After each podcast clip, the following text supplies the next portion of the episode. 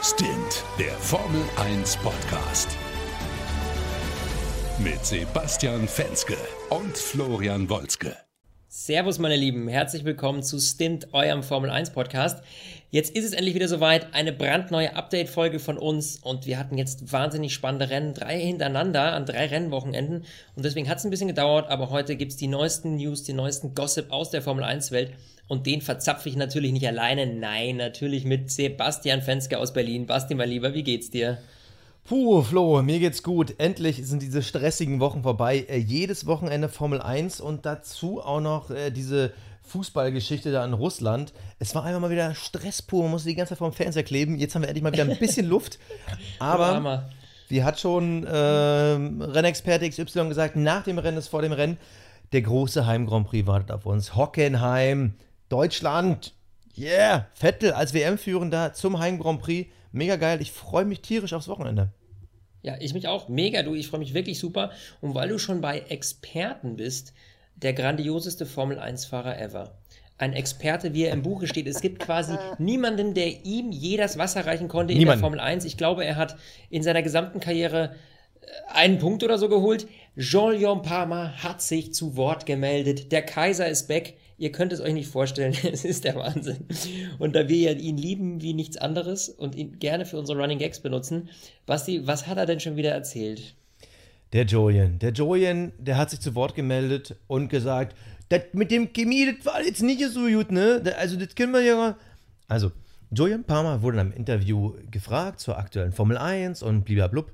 Und dann hat er gesagt, die Strafe von Kimi Räikkönen gegen Lewis Hamilton in Silverstone, das braucht die Formel 1 nicht. Und vor allem, wie unfair war das denn, dass der Kimi 10 Sekunden bekommt und der Vettel, der ein Rennen vorher den Bottas rausgeschmissen hat, in einer viel schlimmeren Situation, der hat nur 5 Sekunden bekommen. Das ist unfair und sowas braucht die Formel 1 nicht. Also ich weiß nicht, ob Julian Palmer unseren Podcast gehört hat, wo wir uns über das gleiche Thema unterhalten haben, nur eben vor eineinhalb Wochen. Aber er lebt noch und äh, er redet noch und leider hören ihm andere noch zu. Und Julian Palmer äh, keine Ahnung, warum muss er sich jetzt zu Wort melden? Ja, ja, ja ich ja. glaube, er wurde gefragt. Das war der Fehler. Ja, genau, da fing es an. Also ein windiger Journalist hatte die Überlegung, ich fragte einmal mal Julian Palmer. So, weil alle Experten wurden schon zum Thema befragt. Wir haben uns einfach, ohne gefragt zu werden, schon geäußert.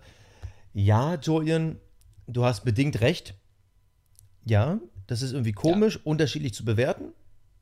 Aber warum du? Warum? Ja, aber andererseits muss man auch sagen, ich meine, wir haben da schon lange und breit drüber geredet, aber äh, äh, seine Aussage ist natürlich höchst brisant, wenn er sagt, äh, man sollte solche Strafen gar nicht mehr geben.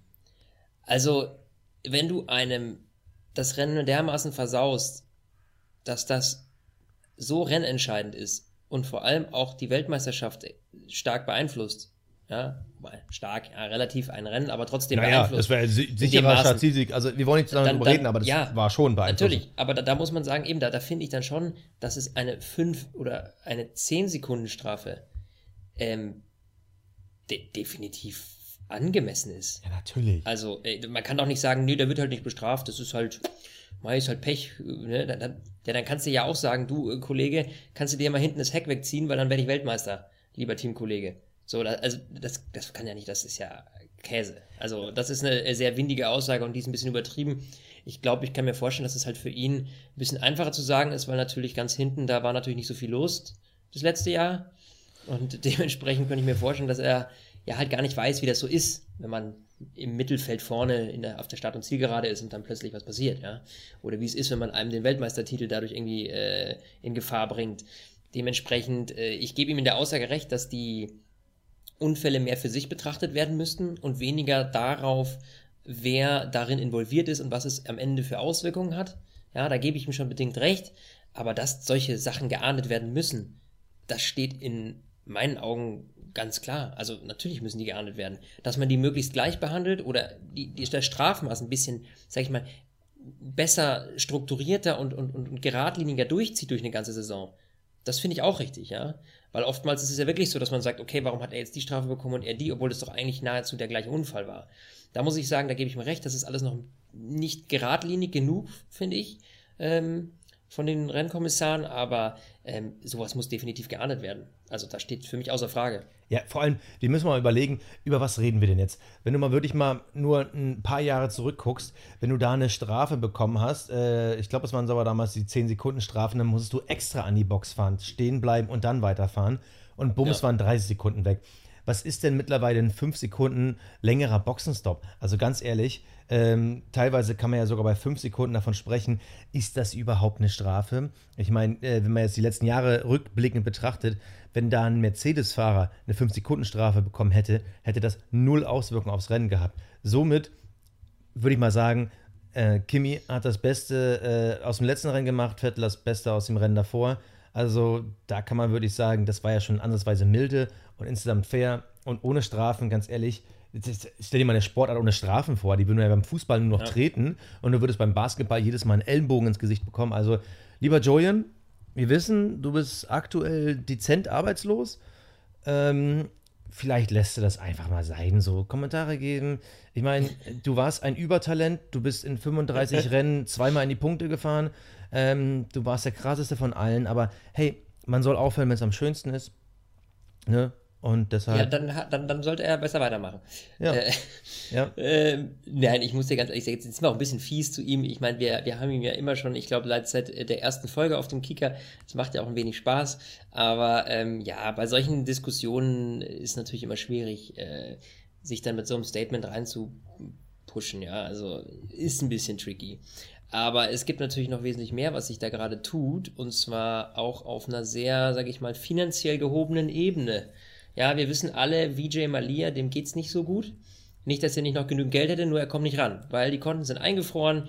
Er, äh, in Indien sagt man, hey Kollege, du hast da ganz schön viel Geldwäsche etc. Äh, verbrochen. Und jetzt sitzt er ohne Pass in Großbritannien und wartet, wenn es dumm kommt, auf seine Auslieferung. Alles nicht so schön. Äh, Geld hat er auch keins, weil seine Konten eingefroren sind.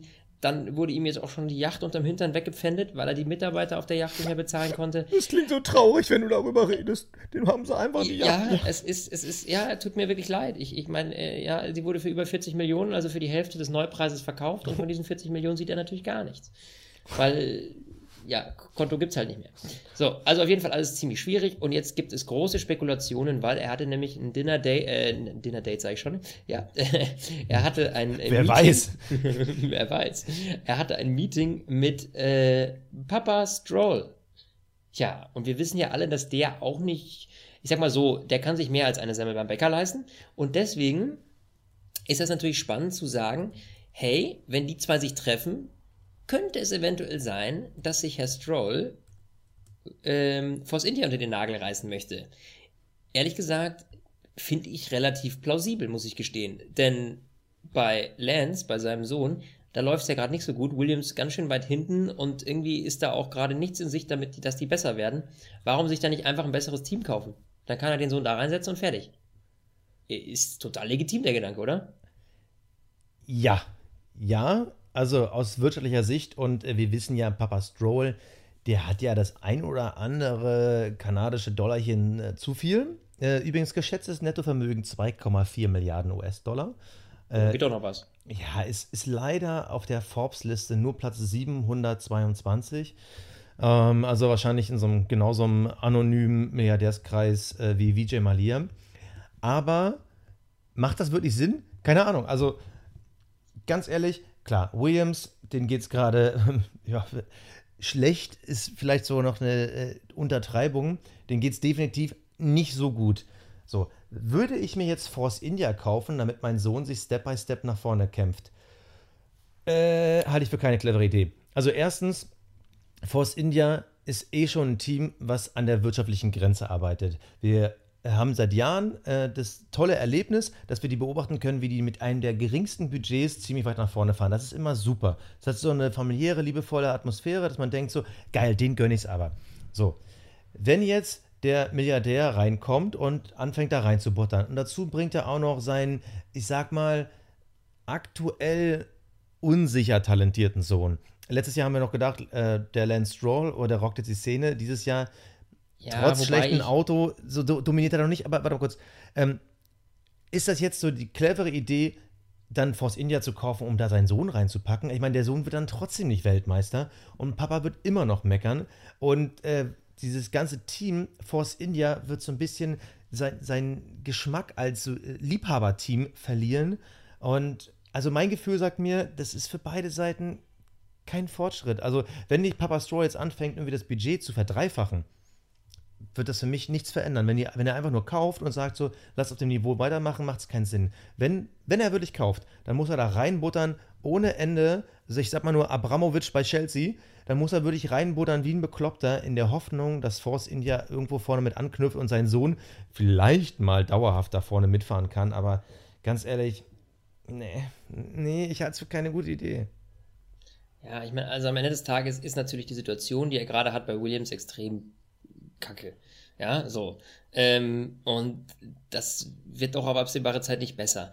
Ob Lance Stroll jetzt äh, der begnadeste Fahrer ist, sicher nicht, aber der schlechteste ist in meinen Augen auch nicht. Und ich finde, wir haben auch schon ab und zu echt Leistung von ihm gesehen. Ich glaube, dass es im Moment extrem schwierig ist mit diesen Bedingungen, also unter diesen Bedingungen mit dem Auto, ist es extrem schwierig zu zeigen, was man kann. Weil der halt wahnsinnig unruhig ist, die, die gesamte Aerodynamik, es funktioniert ja gar nichts bei diesen Wagen, von vorne bis hinten nicht. Und eigentlich hätten sie einen starken Motor, nur das, das, das drumherum ist einfach alles im Eimer. Und deswegen glaube ich, ist es echt schwierig zu zeigen, was er kann. Und dementsprechend äh, finde ich schon legitim zu sagen, hey, ich kaufe einfach, ich meine, wenn du es kannst, ich kaufe ein besseres Team.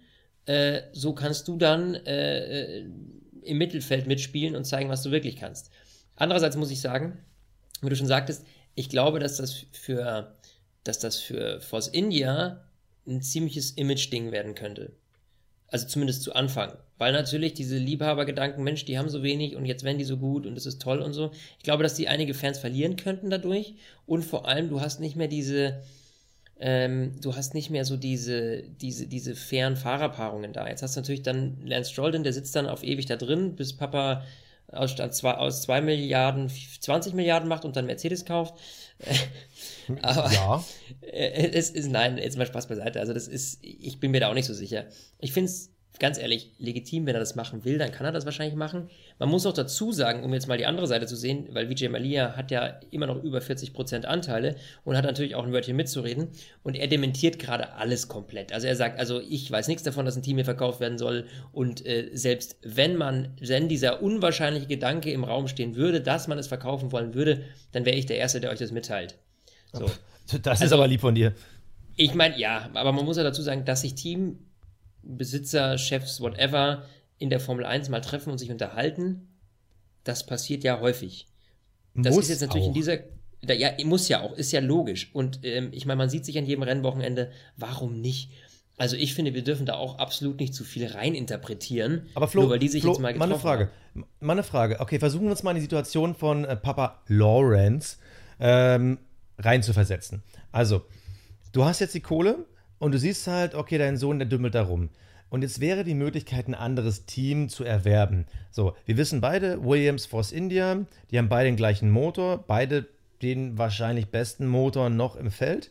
So, und jetzt siehst du bei Williams die Tradition, aber Force India mehr Erfolg. Was ist jetzt deine Strategie? Würdest du jetzt Force India kaufen, in der Hoffnung, das Team aufzubauen, damit die aus eigener Kraft Weltmeister werden können und dass dann quasi dein Sohn Lance die ganze Zeit dabei war?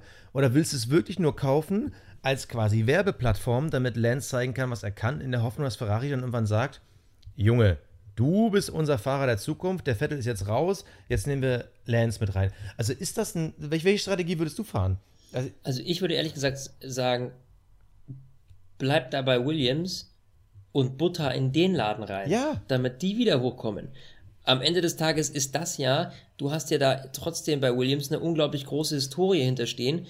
Du wirst auch für Williams viel leichter, glaube ich, Größen aus der Formel 1, ähm, Technikergrößen, Ingenieursgrößen, ähm, Teamchefgrößen dafür engagieren können, weil Williams halt einfach ein Herzteam ist, ja.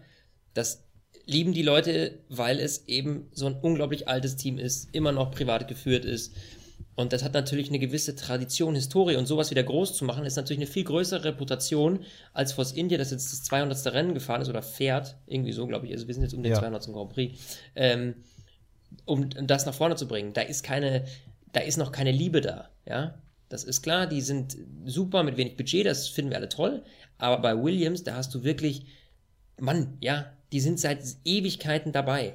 Das ist ein grandioses Team. Und das wieder hochzuziehen, das hat, glaube ich, viel mehr Reputation, dass es am Ende gibt, als wenn du dir einfach ein neues Team kaufst. Ich bin zu Also- 100% wirklich bei dir. Ich sag auch, bleib bei Williams, weil da könntest du der Retter werden. Weil wenn du nämlich zu Force India gehst und die aufkaufst, dann bist du halt der kapitalistische, erfolgsgierige äh, gierige Typ aus Kanada, der einfach mit seinen Millionen ein bisschen äh, auf die Kacke hauen will. Genauso, ich bin komplett bei dir. Wirklich Papa Stroll, lieber Lawrence, bleib bei Williams, butter da ein bisschen was rein, weil das ist viel mehr Prestige. Und ganz ehrlich, wir wissen ja eh nicht um die Zukunft von Force India. Ist es nun ist ja Force One oder F1 oder whatever und so. Nee, bleib bei Williams. Mhm. Ganz wichtig, behalt den Namen, mach da bloß nie irgendwie Stroll Racing draus oder sowas. Wir hatten ja auch schon so nein, einige. Nein, So. lass da Williams Und draufstehen. Lass da ein bisschen was draus entwickeln und äh, vielleicht überlegt man sich ja, ob man den Sirotkin mal austauscht. Ich kenne da so einen polnischen Fahrer, der kann eigentlich ganz gut. Ja, und sonst, äh, Julian Palmer redet, lässt sich auch mit, mit sich reden. Ja, der scheint Zeit zu haben. Ich, ich glaube, Julian Palmer hat richtig Zeit. Ja, nee, also wie gesagt, das ist auf jeden Fall meine, da, damit ist das Thema eigentlich auch, also wie gesagt, nicht zu viel reininterpretieren, ähm, da müssen wir ein bisschen aufpassen, aber ähm, wäre nachvollziehbar, aber unser Vorschlag, glaube ich, da sind wir einstimmig, wie du gesagt hast, hau rein bei Williams, schau, dass das Ding wieder hochkommt, das, da würdest du uns auch allen, lieber Lawrence, eine Riesenfreude machen, wenn Williams wieder weiter nach vorne kommt. Und weißt du, wer uns noch eine Riesenfreude macht? Pirelli. Sie haben nämlich letztens unseren Podcast gehört. Ich glaube, auch in der Pressekonferenz haben sie gesagt, yeah, we, we heard about this. It's just stint F1. um, it's great. Great, it's huge. Ne? Huge. Die, die, die Pirelli-Verantwortlichen, die haben uns gehört und überlegen jetzt ernsthaft, beziehungsweise sie planen sogar, es vielleicht sogar nächstes Jahr schon zu machen. Sie wollen endlich dieses Reifengedönst vereinfachen.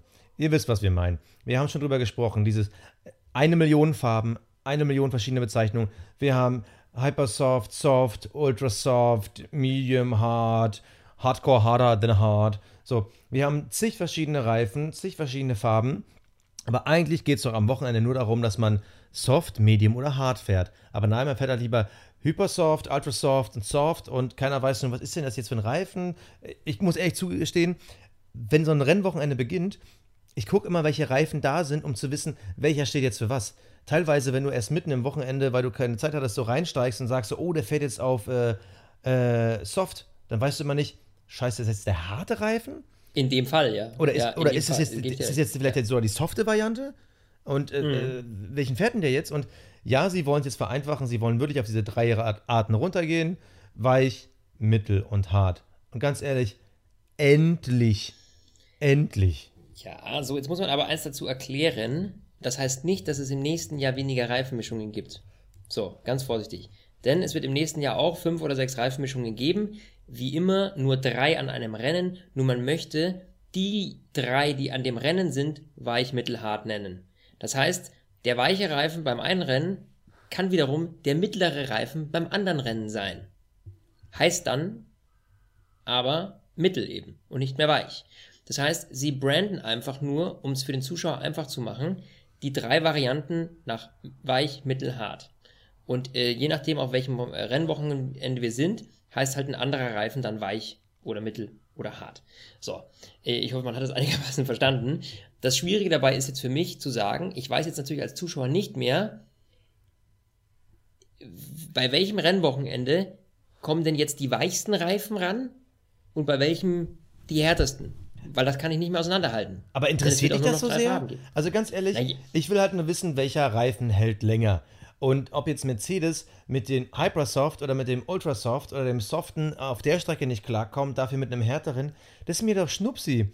Aber nee, es ist ja sogar die erste Meldung von Pirelli. Ja, wir müssen dann gucken wegen unseren Produktionen und so, ist ja automatisiert. Verstehe ich ja auch, dass man da so einen Ablauf hat von Hypersoft kriegen dann da die Farbe und dann geht's raus und dass man jetzt halt jedes Mal umdenken muss. Aber ganz ehrlich, Pirelli macht doch die Formel 1 nicht als Gewinngeschäft, sondern als Werbeplattform. Und genauso sollte es auch die FIA sehen und sagen, ja, das ist eine Werbeplattform, wir wollen es auch den Fans so einfach wie möglich machen. Ganz ehrlich, also äh, packt es dich so sehr, jetzt zu wissen, okay, vielleicht fahren wir in Hockenheim die Ultra oder nur die Mittelharten? Also ist es für dich wirklich so im Kopf so ein Unterschied? Naja, ich, ich, ich, ich, würde, ich würde schon gerne wissen, ähm, auf welcher Strecke sie mit welchem Reifen fahren, weil das ist ja auch immer ein Indikator dafür, wie stark eine Strecke den Reifen beansprucht. ähm, wie schnell, wie eng. Also, das, das, nee, also das würde ich schon gerne wissen. Und die Frage ist halt, wie man das jetzt noch auseinanderhalten kann. Wenn die mir im Vorfeld sagen, okay, wir haben die drei weichsten Mischungen dabei oder wir haben die drei härtesten Mischungen dabei, alles easy, weiß ich Bescheid. Aber ich möchte zumindest wissen oder irgendwo erfahren können, hey, was fahren die jetzt? Ich glaube, dass das vielleicht für den, für den Gelegenheitszuschauer, dem ist das jetzt wahrscheinlich egal, so wie dir, aber. Ich bin ja kein ähm, Gelegenheitszuschauer, ich bitte dich. Also der, war, der, der war unter der Gürtellinie, entschuldige. Ja, der, der, war, der, war, der war böse, ja. Nein, aber du verstehst, was ich meine. Ich, ich möchte einfach, also ich, mich persönlich interessiert es einfach. So, ähm, ich meine, ich denke mal, dass sie auch eine Lösung finden werden, um zu sagen, hey, da haben wir die Mischungen dabei, da die Mischungen, aber dass es im Rennen eben einfacher zu sehen ist und nicht mehr so viel Verwirrung auftaucht. Und für den Otto-Normal-Zuschauer der jetzt nicht irgendwie von morgens bis abends unseren Podcast hört und jeden Tag sich mit der Formel 1 äh, auseinandersetzt und sich darüber informiert, ich glaube, für den ist es natürlich wesentlich einfacher und ähm, ja, äh, ist das natürlich eine, eine, die bessere Variante, gebe ich dir recht. Aber die mal, halt wenn, ich, wenn, ich, jetzt aber jetzt mal auf dieses Wochenende gucke, sorry, aber das Thema, das, äh, das brennt mich jetzt schon. Also wir haben jetzt dieses Wochenende, haben wir die Ultrasoft, die Soft und die Medium. Also ja. das heißt, äh, zwischen Ultrasoft und Soft liegt noch der Supersoft. Das heißt also, man überspringt nochmal eine Reifenmischung. Das heißt, die härteren Varianten werden noch härter im Vergleich. So. Ja. Alles klar. Aber hätten wir jetzt statt Ultra, Soft und Medium, hätten wir die Hyper, die Super Soft und die Soft genommen, hätte das für dich dann äh, in der Vorstellung ein komplett anderes Bild von dem Rennen gemacht? Nein, natürlich nicht. Das habe ich auch nie gesagt. Um Gottes Willen. Nein. Natürlich ist es kein komplettes Ding, aber mich interessiert es doch trotzdem. Es ist ja ein technischer Aspekt. Und äh, das möchte man doch trotzdem wissen, oder nicht? Ja, also ich weiß, was du mir sagen willst, aber ganz ehrlich, wir haben dieses Jahr sieben verschiedene Reifenmischungen. Ich glaube, den Super Hard sind wir gefühlt noch nie gefahren. Der besteht wahrscheinlich aus Felge und Beton. Äh, also, nee. Ja. Also, okay, ja. einigen wir uns darauf, ja, was wir uns nicht einigen. Ich finde es eine super Regelung. Ja, Drei Farben. legitim. Ich finde die Regel gut. Ich möchte nur irgendwie erfahren können, was jetzt dabei ist. Dann ist mir das total legitim. Ja, aber klar, wir müssen auch vom Großteil der Zuschauer ausgehen und das ist simpler, ganz klar. Ich hoffe nur, dass sie da nicht aus Versehen mal, ach guck mal, da ist ein pinker Reifen, den nehmen wir. Und dann hat er aber die falsche Reifenmischung fürs andere Rennen. Also man muss sich natürlich da auch irgendwie intern so eine Struktur überlegen, dass man da jetzt nicht mit den Mischungen durcheinander kommt, nur weil sie die gleiche Farbe haben, heißt ja nicht, dass es der gleiche Reifen ist. Also da, da, wird man sich schon was einfallen lassen. Wir leben im 21. Jahrhundert, das sollte kein Problem sein. Aber stell dir, Aber, mal, stell dir mal vor, Stell dir mal vor, ähm, die Formel 1 ist immer eine Entwicklung und man nimmt auch gerne mal einen Entwicklungsschritt zurück. Glaubst du, es kommt mir gerade spontan, wenn wir jetzt die Farben wegnehmen würden, man würde nur noch mit schwarzen Reifen fahren. Pirelli würde aber wissen, okay, die haben jetzt schon den weichen genommen, jetzt müssen wir noch den härteren nehmen. Wenn nur Pirelli das wüsste und nicht die Zuschauer, fuck, welchen Reifen fahren die jetzt? Ich, ich könnte mir vorstellen, dass die Rennen dann vielleicht wieder so einen weiteren Faktor Überraschung hätten wenn wir auf einmal nicht mehr mehr wissen wüssten, welchen Reifen die fahren. Also wenn die Spannung nicht mehr wäre, oh, die müssen aber noch mal kommen, sondern die Spannung wäre, fuck, wir wissen nicht, was die genommen haben. Krass. Ganz ehrlich, weißt du, das wäre erst dann richtig geil, wenn die anderen Teams auch nicht wüssten, was der jeweilige Gegner drauf hat. Ja klar, nee, es weiß keiner. Es weiß nur Pirelli in den ja. jeweiligen Rennstellen weiß, okay, ihr müsst aber noch eine Variante fahren. Ja, das wäre tatsächlich ehrlich gesagt ein ziemlich geiler Gedanke, wenn ich jetzt drüber nachdenke. Also das fände ich jetzt schon abgefahren. Es wäre wieder so ein ja? Schritt zurück in die Vergangenheit, back to the roots. Aber ich finde die Vorstellung irgendwie ganz elegant, weil man hat jetzt getestet und so wie jede Regeländerung, irgendwann gleicht es sich halt an und du wirst kaum noch Unterschiede merken. Und ich finde die Vorstellung irgendwie ganz sexy, wenn ich darüber nachdenke, dass ja. ich jetzt nicht mehr weiß, oh shit, der hat jetzt auf das und das gewechselt. Und äh, ich meine, man hat ja extra diese Konstellation eingeführt.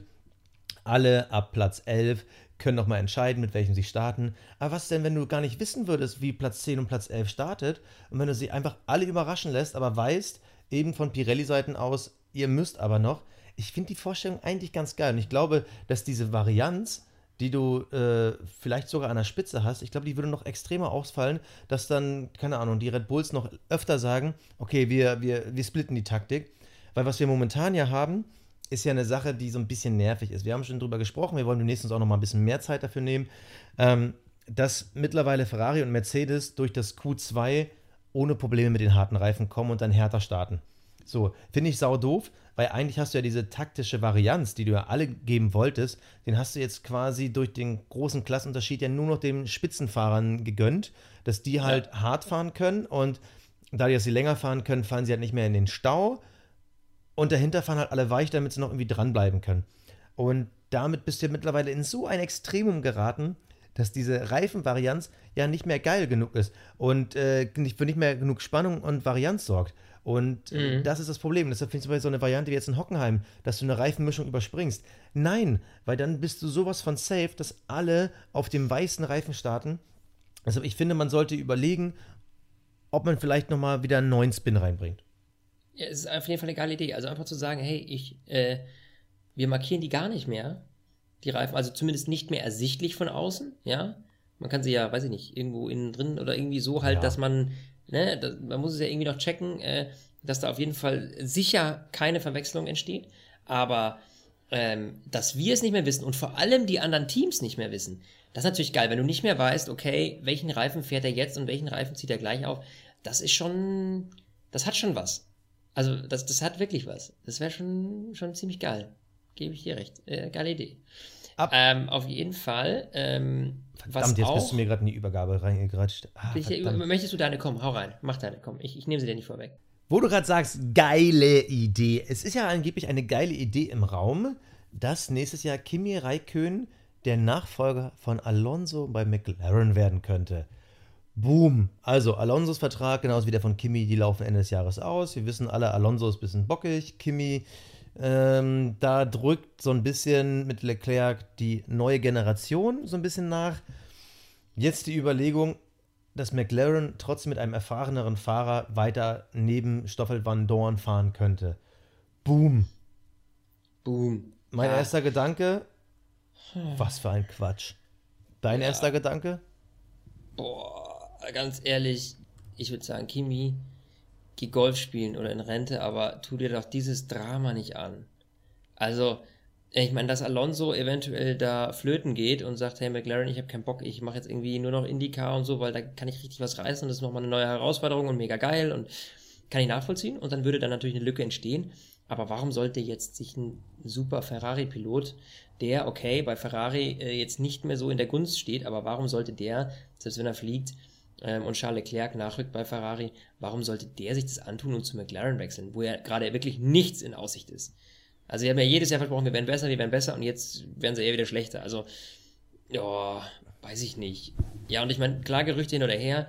Ähm, Stoffel van Dorn sagt natürlich, äh, interessiert mich alles nicht und ist mir eigentlich total egal. Äh, kann ich auch verstehen, weil bei dem Stand der Dinge weiß ich nicht, ob das, ja, ja, scheinbar gibt es da irgendwie Gerüchteküche, groß Gossip, gemunkelt, ja, wird da. Aber ich finde, das ist eigentlich, eigentlich, eigentlich ein Nonsens. Ich meine, ich kann schon, es kann schon sein, dass wenn er halt einer von der Sorte ist, der die Finger nicht davon lassen kann. Aber so schätze ich tatsächlich Kimi Räikkönen nicht ein. Nee. Ich meine, der hat Der ja nicht umsonst, cool. der hat ja schon mal aufgehört. Das darf man ja, Ja. gar nicht vergessen. Und boah, ich weiß nicht. Vor allem, umso länger ich drüber nachdenke, desto eher denke ich mir, Stoffel van Dorn soll sich eher Gedanken machen, dass Kimi nicht seinen Platz bekommt. Also, ganz ehrlich, ne, Stoffel van Dorn ist dieses Jahr bisher dreimal in die Punkte gefahren. So.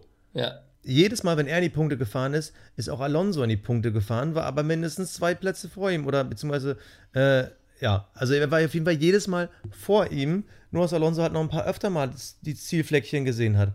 Also, ja. puh, also es sind mehrere Ebenen. Auf der einen Seite Stoffel van Dorn, der hinkt dieses Jahr ein bisschen deutlich hinterher. Also, wenn Alonso keine technischen Probleme hat, ist für ihn ja eigentlich Platz 8 Minimum safe. Das kann man ja wirklich sagen. Am Anfang dachte man noch so, die können mit den Renaults ganz gut mitfahren. Momentan hinken sie so ein bisschen wieder hinter Renault hinterher, aber eigentlich sind die Plätze 8 und 9 für den Alonso so ziemlich safe. So, Ja. Stoffel van Dorn, der ist einmal Achter geworden, zweimal Neunter, ansonsten stehen da lauter Nuller. So, manchmal technisch, manchmal äh, Zufall, Pech, wie auch immer. Aber ganz ehrlich, Stoffel van Dorn ist 26. Für mich wackelt sein Posten eher als der von Alonso, weil ich gehe mal davon aus, dass McLaren ihn auf jeden Fall behalten will. Nicht umsonst ist man ja quasi gefühlt für Alonso von Honda weggegangen, hat den Deal mit denen damals gekippt. Deshalb glaube ich eher, dass die alles an Geld Alonso hinterherwerfen würden und sich überlegen, klar, wenn Kimi auf dem Markt ist, pff, ganz ehrlich, wenn, wenn Honda, äh, Honda, wenn McLaren intern bewertet, so ein Staffel van Dorn, der bringt uns halt nicht voran, dann könnte ich mir schon vorstellen, dass man sich überlegt, sich einen Kimi Räikkönen zu holen. Mhm. Aber ich weiß nicht, ich, ich, Kimi soll es einfach sein lassen. Er wird nie wieder Weltmeister werden. Und warum sich das nur antun? Nee, ich glaube auch nicht. Also ich, ich ganz ehrlich, jetzt dazu McLaren wechseln und dann irgendwie da noch zwei, drei Saisons rumzuwurschteln, weil ich sehe gerade McLaren nicht auf einem Weg, dass sie vor der nächsten großen Regeländerung irgendwie auch nur ansatzweise in Podiumsposition kommen. Also, was heißt in Podiumsposition? In, ich würde mal sagen, ähm, in ähm, Position, äh, da irgendwie Weltmeister zu werden, ja. Also, das sehe ich absolut nicht, deswegen. Gar keinen Fall. Ja, nee. So, wer hupt denn hier? Ja. Was ist ja, da hab ich los? auch gehört.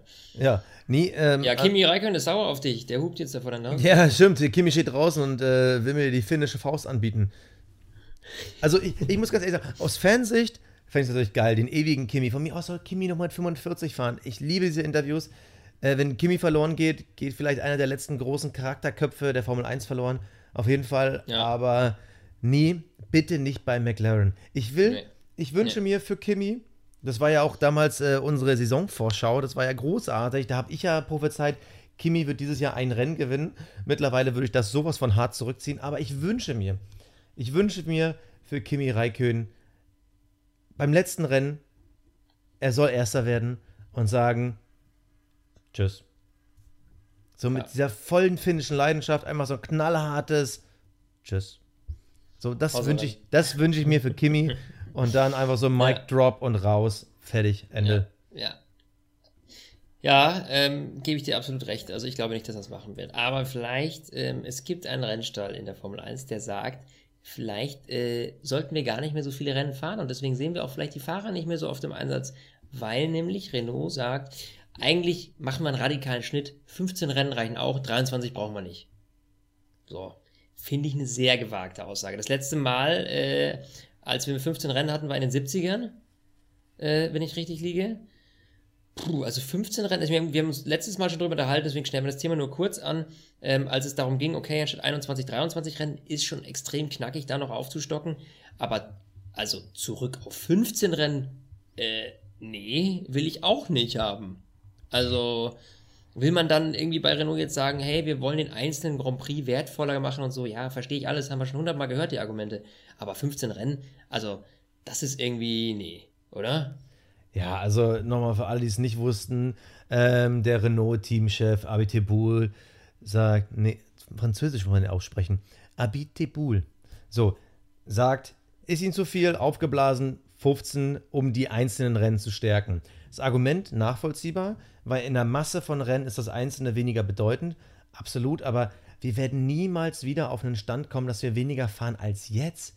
Ey, ganz ehrlich, no way. Und vor allem 15 Grand Prix, wen willst du denn da rausschmeißen? Wenn du schon weißt, dass irgendwie Abu Dhabi unendlich viel Geld zahlt, dass sie als letzte starten können, Australien unendlich viel Geld zahlt und dann hast du auch noch Aserbaidschan und sowas. Ey, dann haben wir ja nur Naja. noch die, die Richtig. Rennen, die halt richtig Kohle rausdonnern, äh, rausdonnern und dann wirst du noch Russland haben. Also ich sag mal einen Mix, Achtung, an der Grenze zu politisch korrekt, aber wir werden dann so einen Mix aus äh, Schurkenstaaten äh, und denen, die Kohle haben, äh, irgendwie im, im Rennkalender sehen. Ja, ja, Und dann so eine Rennen wie Silverstone oder äh, Frankreich oder der Deutschland Grand Prix, die werden da alle rausfliegen und nee, nee, äh, nur durch so einen großen Rennkalender wie jetzt können wir es überhaupt dieses, schaffen, dieses Gleichgewicht zu halten zwischen eben diesem modernen, was ist denn da los, Kimi, ich komme dir gleich raus. So, ähm, dass wir diesen Mix haben Ja. können zwischen eben diesen, ich sage jetzt mal vermeintlich, politisch inkorrekt nochmal, Schurkenstaaten und diesen Traditionsrennen, weil ansonsten Richtig. geht die Formel 1 richtig Ja. vor die Hunde. Nein, und, und, und man muss sich ja auch neu ausprobieren können und dass dazwischendurch mal ein Rennen wegbröckelt, ja. Das ist auch klar. Ähm, ich gebe euch jetzt schon mal einen kleinen Vorausblick. Wir werden am Sonntag, wenn es natürlich um Hockenheim geht, dann werden wir auch darüber sprechen, warum, wieso, weshalb Hockenheim nicht mehr im Formel 1-Kalender sein wird, was die Verantwortlichen tun, damit es wieder irgendwann so sein wird. Und was wir tun werden, was wir, tun würden, was wir tun würden, äh, wir um tun würden, Hockenheim ja. zu retten. Ja, ja, ja, ja. Also wir werden uns nicht nackt ausziehen und über die Strecke laufen, aber fast. Also, Wenn es äh, hilft. Wa- Was würdest du jetzt der Formel 1 von dir geben, damit auch Hockenheim im Kalender bleibt? Ich würde Also Flitzer ich machen. würde- ich würde ihn machen. Ich, ich, ich würde ein Interview mit äh, Julian Palmer machen. Wow, das ist echt, wow, das ist, ich verstehe das nicht gegen die Genfer Konvention. Also ich fasse nochmal zusammen, wir sind äh, gegen weniger Rennen, aber noch viel mehr soll es nicht unbedingt sein. Exakt. Ja. Und bevor wir jetzt noch politischer werden und wir noch für irgendwas sind oder irgendwie was gegen was, wir sind auf jeden Fall für Hockenheim. Am Sonntag kommt das Rennen. Wir freuen uns mega drauf und ihr wisst natürlich wie immer, zuverlässig Sonntagabend gibt's die Rennanalyse von uns. Schaltet ein, haut rein. Wir freuen uns, denn wir machen diesen ganzen Spaß ja tatsächlich aus Spaß an der Freude und ähm, es werden immer mehr Zuhörer. Es macht unglaublich viel Spaß. Danke euch äh, alle die, die regelmäßig dabei sind oder auch zum ersten Mal eingeschaltet haben. Es macht uns wahnsinnige Laune. Basti, mit dir macht es mir auch mal ganz viel Spaß. Und ich freue mich auf Sonntag. Macht's gut. Ciao, ciao. Da kann ich gar nichts mehr hinzugeben. Alles klar und tschüss. Wir hören uns Sonntag. Stint, der Formel 1 Podcast. Mit Sebastian Fenske und Florian Wolzke.